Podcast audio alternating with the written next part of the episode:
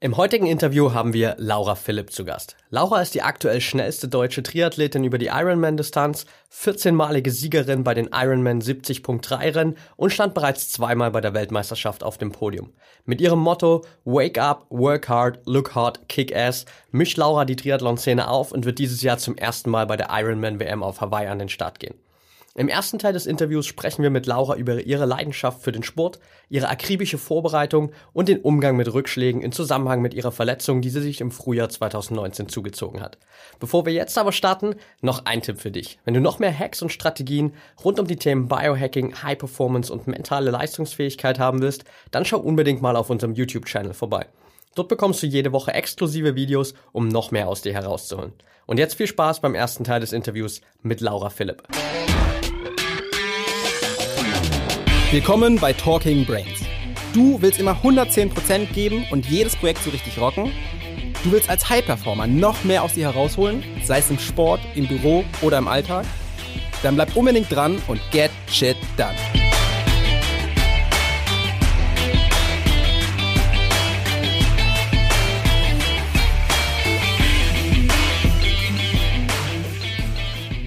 Welcome back hier bei Talking Brains, heute mit Laura Philipp. Schön, dass du da bist, Laura.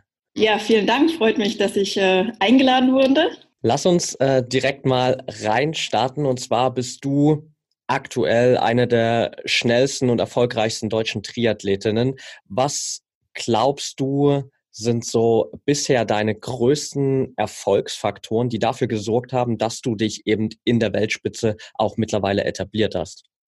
Ja, also mein Weg in den Sport, ähm, der war eigentlich, ja, ich bin per Zufall dort gelandet, komme aus keiner der drei Sportarten und ähm, habe erst, ja, auch vor wenigen Jahren überhaupt wirklich mit Triathlon angefangen. Von daher überrascht es mich teilweise selbst noch, wie schnell ich es geschafft habe, dort eben wirklich auf ein Niveau zu gelangen, wo ich mich eben auch mit der Weltspitze messen kann. Ich glaube, Hauptgründe dafür sind einfach, dass ich unglaublich leidenschaftlich Sport treibe. Ich liebe Bewegung. Ich liebe es vor allem eben auch schneller zu werden und möchte immer schneller und besser werden. Und Triathlon ist eben eine Sportart mit drei Ausdauersportarten, wo wirklich einfach auch Fleiß, Ehrgeiz, ähm, ja, belohnt wird. Und ähm, ich glaube, das sind eben auch so Eigenschaften, ja, die ich eben an den Tag lege. Und ähm, ja, gepaart mit dieser Freude an, an dem Sport einfach glaube ich, dass das so ein bisschen mein Erfolgsrezept ist, warum ich ja in kurzer Zeit auch so große Erfolge schon feiern konnte. Okay, sehr cool. Also sozusagen eine Kombination aus Leidenschaft, Fleiß, Ehrgeiz und äh, ganz viel Spaß bei dem Sport. Genau. Ja. Ja, cool. Wann hat sich für dich so herauskristallisiert, dass jetzt Triathlon wirklich die Sportart ist, auf die du dich voll und ganz konzentrieren wirst? Also ich habe mit äh, 24 mal an einem Triathlon teilgenommen, weil Freunde von mir ähm, eine Staffel gemacht hatten. Ich habe da im Vorjahr quasi zugeschaut und habe mir gedacht, irgendwie sieht es witzig aus warum nicht einfach mal selber ausprobieren? Muss dazu sagen, ähm, Rad gefahren bin ich zu dem Zeitpunkt schon. Also ich bin immer, habe meinen Schulweg auch in der Oberschu äh, Ober, wie heißt's? Oberstufe ähm, mit dem Fahrrad zurückgelegt. Das waren 60 Kilometer am Tag, weil ich damit tatsächlich schneller war als mit den öffentlichen Verkehrsmitteln. Und ähm, so ist so ein bisschen sage ich mal, habe ich mir da eine Grundlage angeeignet, von der ich gar nicht wusste, für was sie vielleicht mal gut ist, ähm, einfach nur um eben den Weg von A nach B zurückzulegen. Und Laufen hatte ich auch schon so ein bisschen hobbymäßig gemacht, was ich gar nicht konnte, war Schwimmen. Und ähm, als ich dann eben diesen Triathlon angeschaut habe, habe ich mir gedacht, okay, jetzt probierst du einfach mal ins Schwimmer zu gehen und ein bisschen zu kraulen. Und ähm, habe das dann auch probiert, äh, hat erstmal überhaupt nicht gut funktioniert, muss ich ehrlich sagen. Ähm, also für jeden, der mit Kraulen anfangen will, der wird verstehen, was ich gerade sage. Also am Anfang kraut man irgendwie 25 Meter und denkt, äh, man ist vollkommen außer Puste und wie soll man das jetzt irgendwie 1000, 1500 Meter war das dann in dem Wettkampf schaffen. Und es hat ungefähr ein halbes Jahr gedauert, wo ich wirklich aber mich durchgebissen habe und ich habe gedacht, irgendwann muss das doch mal klappen. Und habe ganz viele andere Leute beobachtet, bei denen es irgendwie ganz gut aussah. Und ähm, ja, dann wurde es tatsächlich immer besser und ich weiß wirklich jetzt noch genau den Augenblick, wo es irgendwie so Klick gemacht hat und ich einfach plötzlich nicht mehr anhalten musste an der Wende, sondern einfach dann plötzlich 500 Meter am Stück schwimmen konnte, obwohl ich vorher nur 25 geschwommen bin. Und ähm, ja, als ich dann eben im Folgejahr tatsächlich dann meinen ersten Triathlon da absolviert habe, war mir eigentlich wirklich schon nach dem ich da ins Ziel gekommen bin, klar, ich will das auf jeden Fall wieder machen.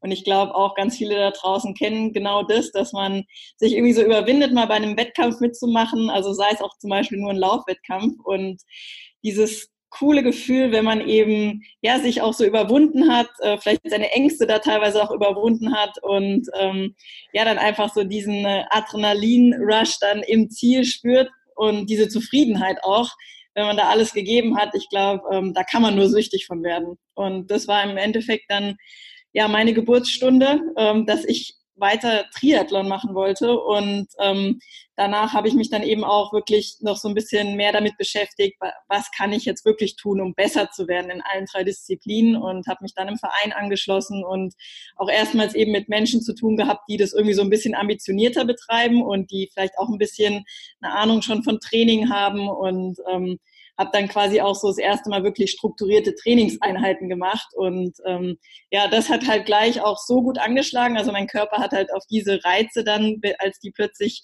geordnet waren, so gut reagiert, dass ich halt auch wirklich sehr schnell mich verbessern konnte. Ja. ja, sehr spannend und ich kann es ganz gut nachvollziehen, so diesen Prozess beim Schwimmen. Ich warte gerade immer noch auf diesen Tag, wo es bei mir mal Klick macht und ich mehr als 25 Meter schwimmen kann. Äh, von daher ich auch.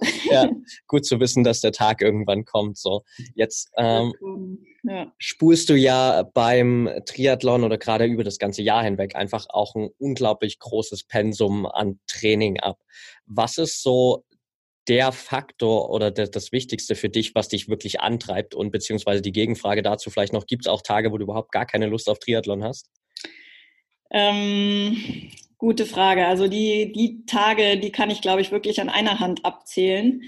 Tatsächlich jetzt in der Phase der Verletzung, da kommt dann eher vielleicht mal so ein Tag, ähm, wo man wirklich, ja, vielleicht auch so, also wo ich einfach jetzt auch ähm, wirklich richtig ja traurig war oder vielleicht auch verzweifelt und mir so die Frage gestellt habe, ähm, ja, schaffe ich das überhaupt wieder zurück, weil sich das eben doch so Tage gibt, wo sich alles irgendwie so ein bisschen so stagniert anfühlt und man so das Gefühl hat, es geht gar nicht mehr voran. Und da habe ich wirklich dann auch so mal überhaupt keinen Bock mehr auf Triathlon oder überhaupt den Sport und ähm, es dreht sich sonst natürlich sehr viel und eigentlich auch jeden Tag bei mir alles irgendwie so um den Sport. Ähm, gerade wenn man für drei verschiedene Sportarten trainiert, geht natürlich auch viel Trainingszeit drauf und das nimmt viel Zeit von jedem Tag ein. Meistens habe ich drei Trainingseinheiten, manchmal auch vier. Das heißt, eigentlich trainiere ich schon immer jeden Tag auch alle drei Sportarten. Und bei mir kommt noch die Besonderheit dazu, dass eben mein Trainer auch gleichzeitig noch mein Mann ist. Das heißt, wir wohnen zusammen und ähm, auch da müssen wir natürlich aufpassen so ein bisschen, dass es dann halt auch nicht nur um den Sport geht, weil wir lieben halt beide den Sport und ähm, das ist, glaube ich, auch so ein bisschen natürlich eine zusätzliche Erfolgskombination. Aber ähm, ja, ich muss tatsächlich für mich eher aufpassen, dass, dass ich nicht zu viel die ganze Zeit an den Sport denke und ähm, bin dann deshalb sogar vielleicht teilweise froh, wenn es mal so Tage gibt, wo ich, wo ich keine Lust habe. Aber da ich, wie ich am Anfang schon erwähnt habe, das Ganze so unglaublich gerne mache, also alle drei Sportarten, ist es tatsächlich so, dass der Philipp, mein Trainer, ähm, mich eher bremsen muss in meiner Motivation, als mich eben noch zusätzlich zu pushen, weil das kommt wirklich so aus mir selbst heraus. Eigentlich morgens, wenn ich aufwache, habe ich eigentlich schon Bock, irgendwas zu machen. Und ähm, wenn so ein Tag da ist, wo ich wirklich merke, ich habe irgendwie keine Lust, dann ist es eher so, dass ich mir ein bisschen Sorgen um mich mache oder tatsächlich denke, hm, bin ich vielleicht irgendwie auf dem Weg, gerade krank zu werden und ähm, sollte ein bisschen vorsichtig machen. Ja. Ja, jetzt hast du schon so ein paar Faktoren auf jeden Fall angesprochen, auf die ich äh, gerne dann gleich nochmal ein bisschen eingehen will. Mit der Sache, die ich aber starten will, schauen wir vielleicht noch ein bisschen zurück auf so deine Saisonvorbereitung 18, 19. Also du hattest ja eine ziemlich erfolgreiche Saison 2018, bis dann am Ende sogar in Barcelona da auch noch neue deutsche Bestzeit auf der Langdistanz gelaufen. Und mhm. es war klar, okay, du willst jetzt 2019 auch das erste Mal nach Kona gehen, Hawaii ähm, und da so dieses Prestigerennen noch mitnehmen. Wie sah deine Saisonvorbereitung darauf aus? Genau, also ich habe eigentlich letztes Jahr eben die Saison mit diesem meinem ersten Ironman in Barcelona beendet und ähm, das war wirklich für mich ein ganz, ganz besonderer Moment. Ich habe so Gänsehaut immer noch, wenn ich dran denke, diese Worte halt zu hören, die jeder Triathlet irgendwie eigentlich mal sich wünscht, irgendwann gesagt zu bekommen, you are an Ironman.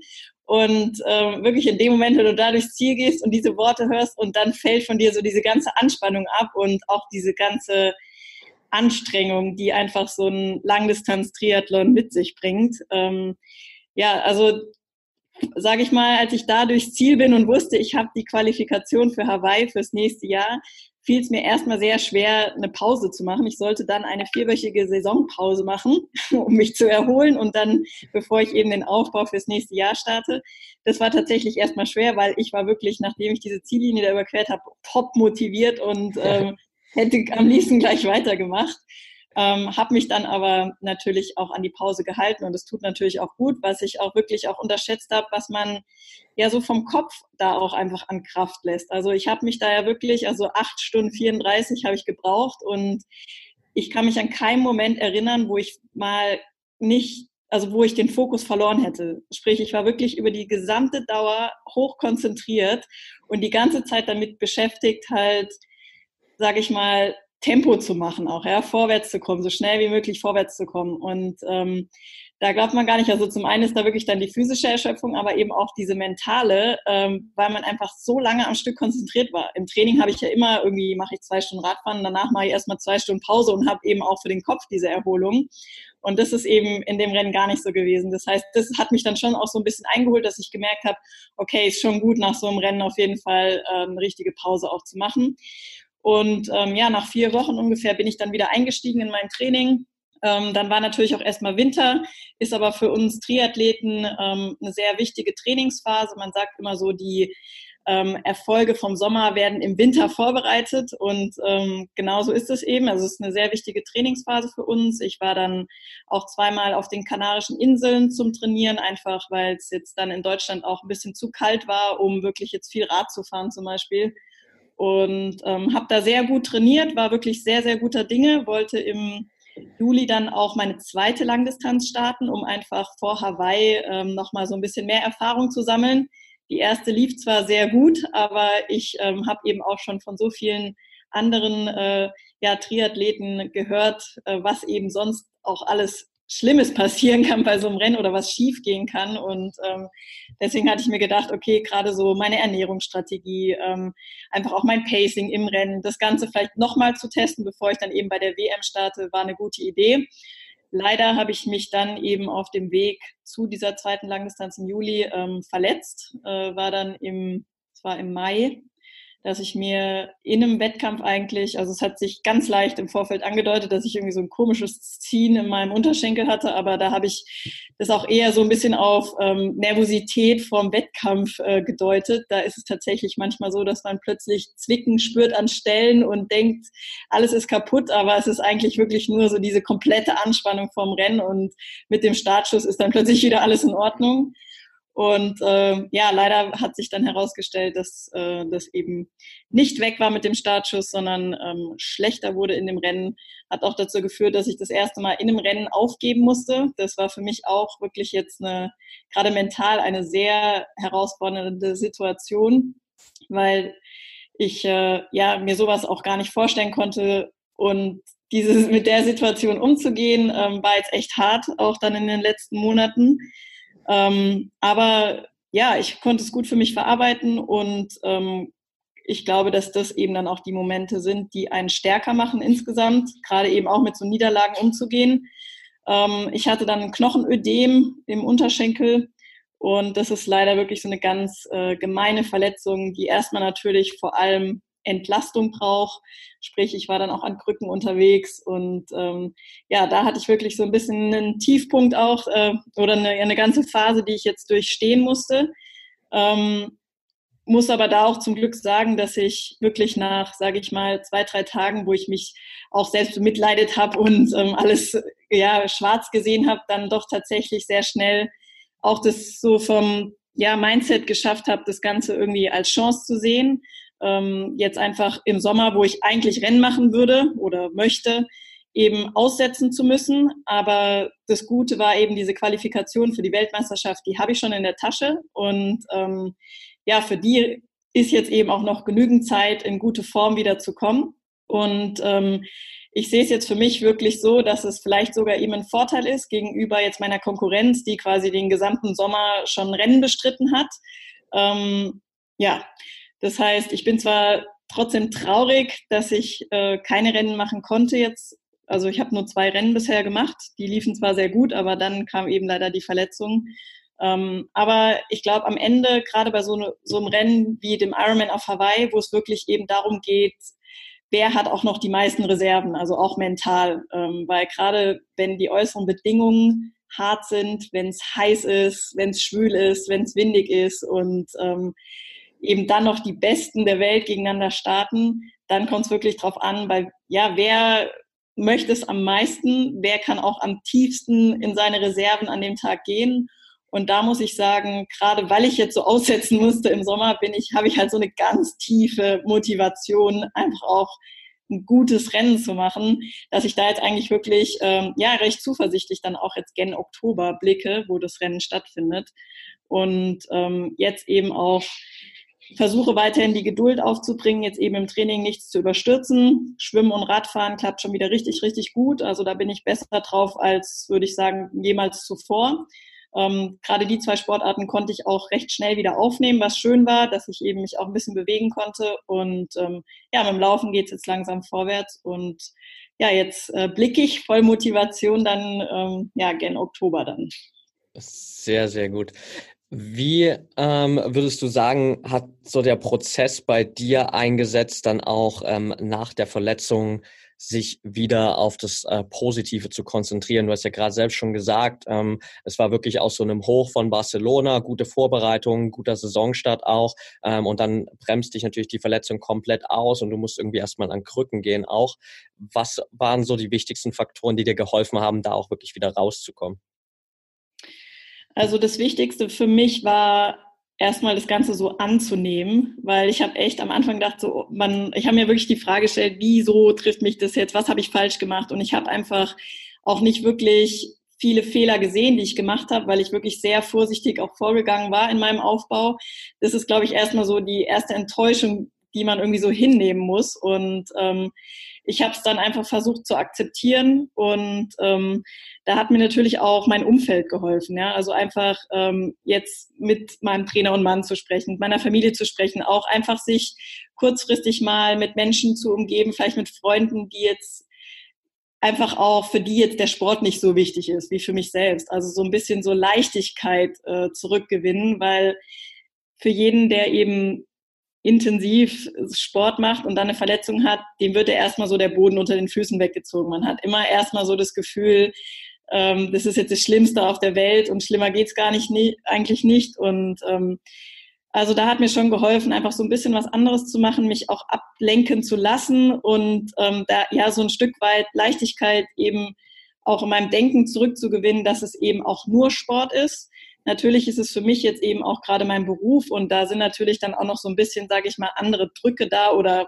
also im Endeffekt verdiene ich natürlich mein Geld damit. Das heißt, ähm, es ist eben nicht nur ein Hobby, aber ähm, dennoch hat mir das wirklich viel geholfen, also mich erstmal ein bisschen abzulenken. Ich bin tatsächlich dann auch mal eine Woche wirklich in Urlaub gefahren und habe versucht, wirklich auch abzuschalten, eben auch einfach loszulassen und ähm, da merkt man eigentlich schon, gerade als so Hochleistungsmensch oder Sportler, dass wenn man wirklich das schafft, mal loszulassen, dass dann der Körper auch ja viel mehr Kraft plötzlich hat, ähm, ja eine Heilung voranzutreiben. Und ja, im Endeffekt hat mir das sehr geholfen. Und dazu denke ich einfach auch so, dass, dass ich einfach ähm, sehr schnell auch für mich so gesagt habe, okay, ich möchte auf jeden Fall trotzdem versuchen, dieses Jahr zurückzukommen, weil ich habe diese WM-Quali schon und ähm, es lohnt sich jetzt eben auch für ein Comeback zu kämpfen, weil ich weiß, ich kann zurückkommen und das war es jetzt noch nicht sozusagen und ich lasse mich davon jetzt nicht unterkriegen.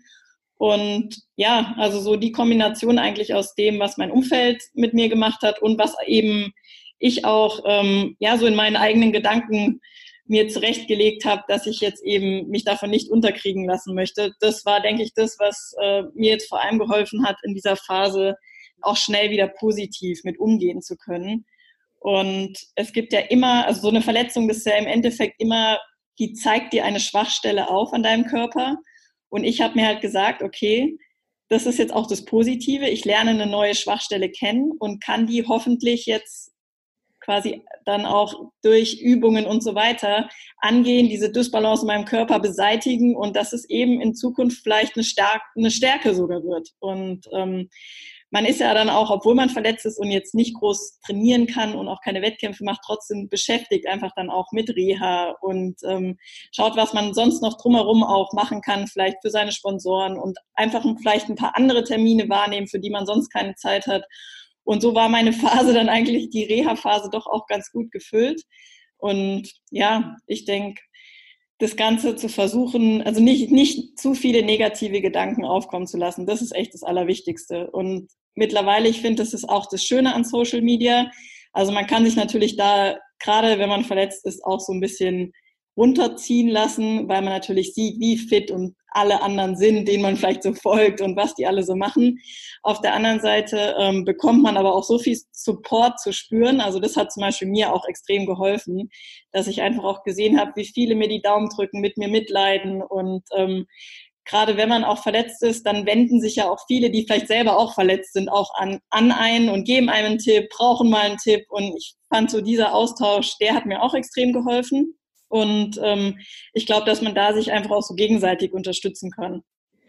Ja, definitiv. Also da waren, glaube ich, für jeden jetzt eine ganze Menge, Menge Tipps drin, um besser mit Rückschlägen umzugehen und äh, einfach so diese Learnings von dir auch mal anzuwenden für die eigenen Situationen. Denn letztendlich lässt sich das ja auch universell auf viele, viele verschiedene Bereiche anwenden. Absolut, ja. ja. Du hast gerade schon gesagt, du willst auf jeden Fall das Comeback auch in 2019 noch. Wie sieht äh, der Comeback-Plan aktuell für dich aus?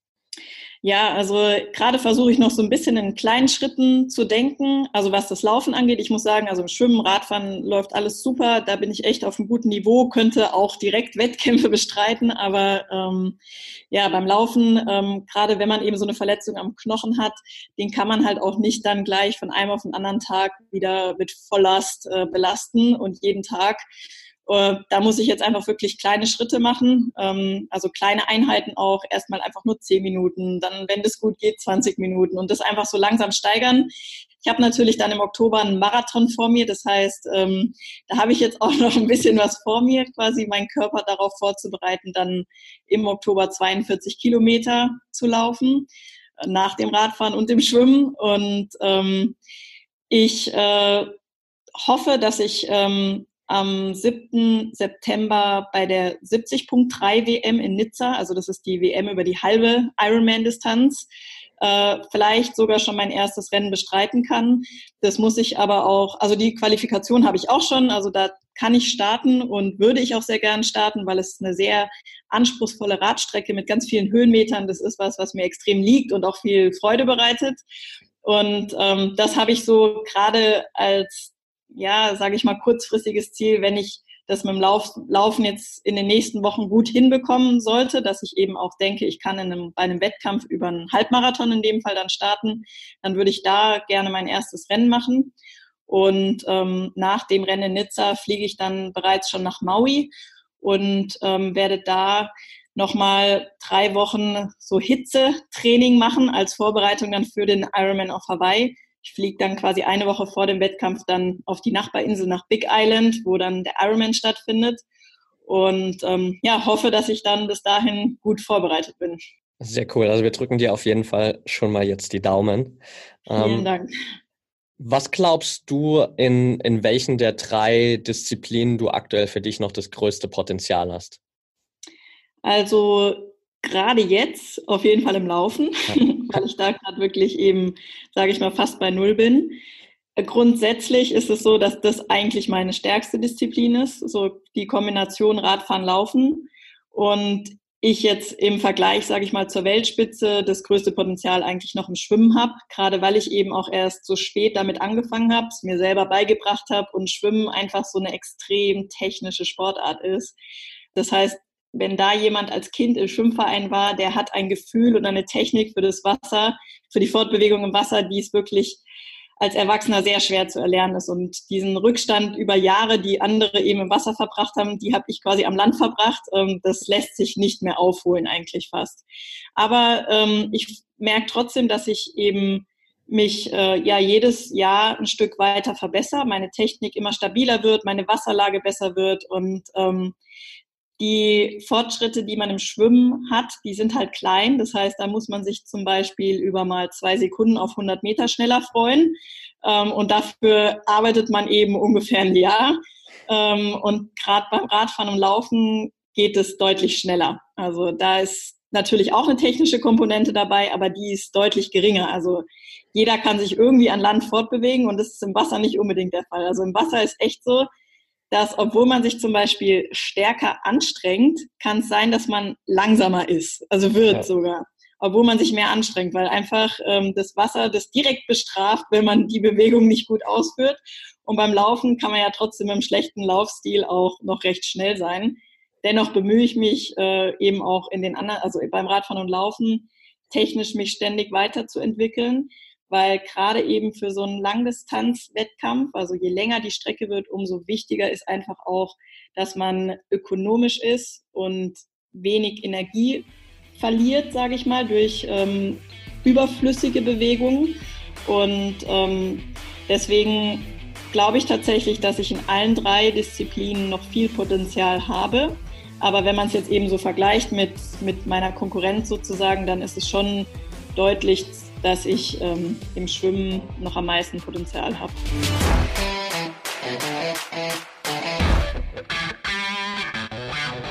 Und damit sind wir auch schon wieder am Ende der heutigen Folge angelangt.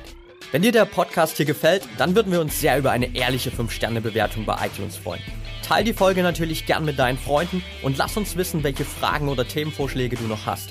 Für noch mehr Content zum Thema mentale Leistungsfähigkeit folge uns gern auf Social Media oder abonniere unseren YouTube-Kanal. Bei Facebook findest du uns unter @braineffect und bei Instagram unter @mybraineffect.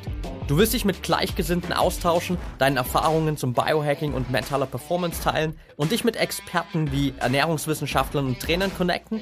Dann werde gern Teil unserer Mental Performance Community bei Facebook mit bereits mehr als 1000 Mitgliedern. Den Link dazu findest du in den Show Notes. Wir freuen uns schon, dich dort begrüßen zu können. Bis zum nächsten Mal und get shit done.